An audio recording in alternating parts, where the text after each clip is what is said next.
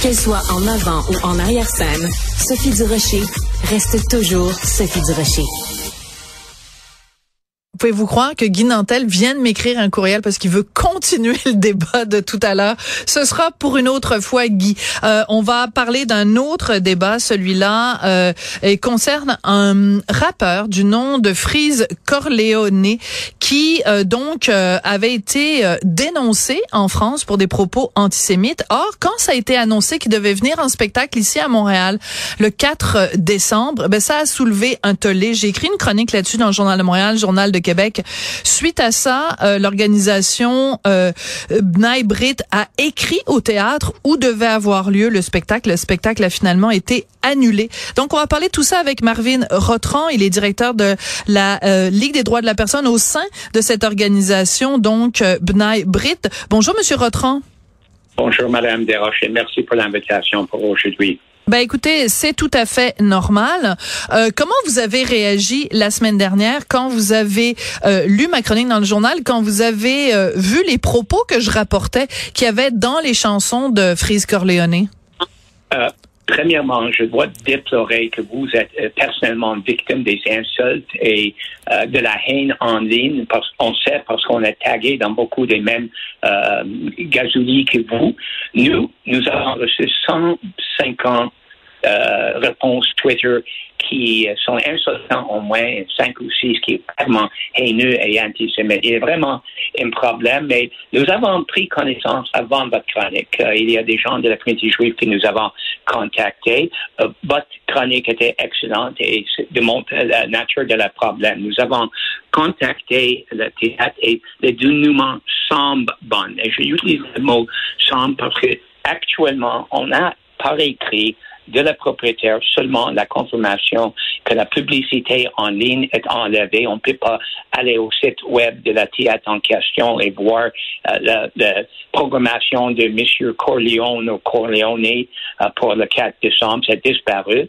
Euh, et nous savons de Ticketmaster et Venco et les autres qui vendent des, des billets qu'ils ont cessé de, de le vendre. C'est de là que la Gazette, euh, la presse et des autres médias disent que c'est annulé. Pour nous, on pense que c'est annulé, mais on, on attend toujours la confirmation finale par écrit que le spectacle n'est pas euh, va pas procéder. Alors, je peux vous le confirmer pour une raison toute simple, euh, Monsieur Rotron, c'est que je suis allé sur le site euh, Twitter, sur le compte Twitter de Freeze Corleone lui-même, dans lequel lui-même confirme qu'il ne viendra pas à Montréal. Ah. Et je veux vous en parler. Je veux vous en parler, Monsieur Rotron, parce que euh, ben, je suis désolée, euh, je vais devoir tenir en nombre des propos euh, désobligeants, parce que donc Freeze Corleone annonce sur son compte Twitter qu'il ne viendra pas à Montréal. Et là, on a l'impression d'être de retour à Berlin en 1936. Ouais, ouais. Les gens font des commentaires à la suite du tweet de Freeze Corleone où ils disent à propos des Juifs, ils sont ouais. de retour. Ils sont de retour, they're back. Et ils mettent des images de Juifs orthodoxes qui dansent avec leurs bouclettes il met des images de juifs avec le nez protubérant, exactement comme les campagnes anti-juifs en France en 1930, en, en Allemagne en 1930. Monsieur Rotran, c'est le retour du nazisme en, mille, en 2022. Oui, euh, le ministre des Affaires euh, intérieures de la France a dénoncé euh, Therese Corleone il y a quelques années comme une des pires antisémites. Euh, il y a un tas de protestations contre Kanye West qui a oui. tweeté quelque chose qui semble promouvoir la violence contre les Juifs. Les gens disent absolument pas acceptable. Mais les œuvres de Kanye West sont pas répandues avec l'antisémitisme. Il n'y a aucun mérite artistique à Freeze Corleone. Il y a seulement une personne haineuse qui fait euh, les allusions vers la violence contre les Juifs, les insultes, euh, les son euh, son marque euh, music music Universal Music Group oui. a laissé tomber en ban. Universal, oui. Oui, c'est ça. Le gouvernement de France a essayé de le poursuivre. Euh, ce que nous avons fait sauter est un article dans le, Devoir où il y a quelqu'un de la théâtre qui a cité qu'il n'y a pas reçu beaucoup des plaintes ou oui, il y a question de liberté d'expression. Il y a un code criminel au Canada, le discours haineux, les essais de viser des groupes identifiables sont pas permis au Canada. La négation de le Shoah, le Holocaust, c'est un crime au Canada.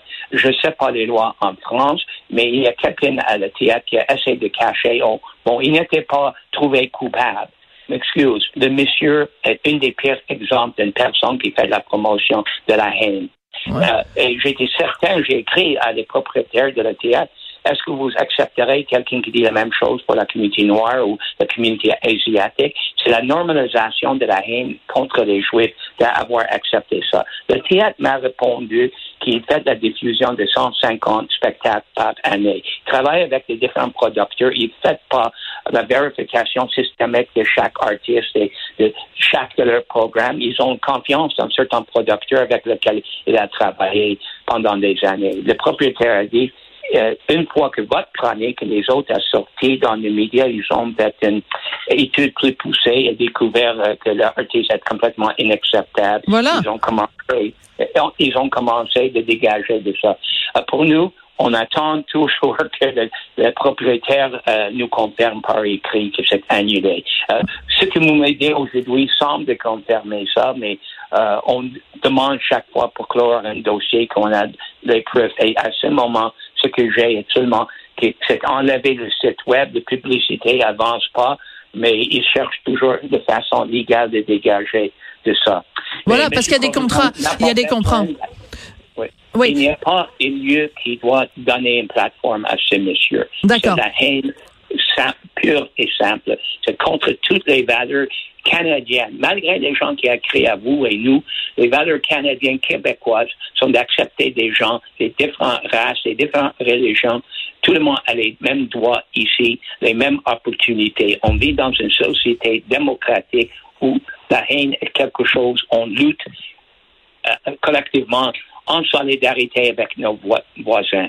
Et malheureusement, il y a trop de ça. Euh, la pandémie de, euh, de COVID à voir que les, euh, les nombres de crimes haineux shoot, pas shooté, mushroomé, augmenté au Canada. L'année dernière, la pire année depuis le temps qu'on a commencé de faire notre audit annuel d'antisémitisme au Canada et au Québec en même temps. Il y a augmentation des incidents au Québec par presque 21 au plus haut niveau que nous avons. Une augmentation, une augmentation de 21 des actes antisémites. Euh, Monsieur euh, Rotran, quand j'ai euh, donc euh, publié ma chronique, il y a des gens qui m'ont répondu en disant ben oui, du Rocher a été acheté par le lobby juif. là, je vais voir donc sur le site de Frise Corleone, les gens disent ben les Juifs ont, ont, gagné, les Juifs ont, ont, réussi à acheter des journalistes, à acheter des salles de spectacle.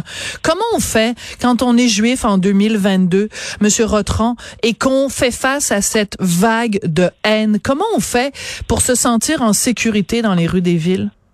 Oui, euh, Madame Desrochers, euh, vos, gens peut-être, vos auditeurs ne connaissent pas. Benin Brit est le plus ancien euh, organisme d'entraide et de défense des droits juifs. On est actif depuis 1875. On donne beaucoup des services à la communauté, des camps de jour, des logements abordables, de sécurité alimentaire. Mais notre tâche principale est de travailler avec toutes les forces policières à travers le Canada pour produire un audit des incidents, un portrait exact de ce qui arrive.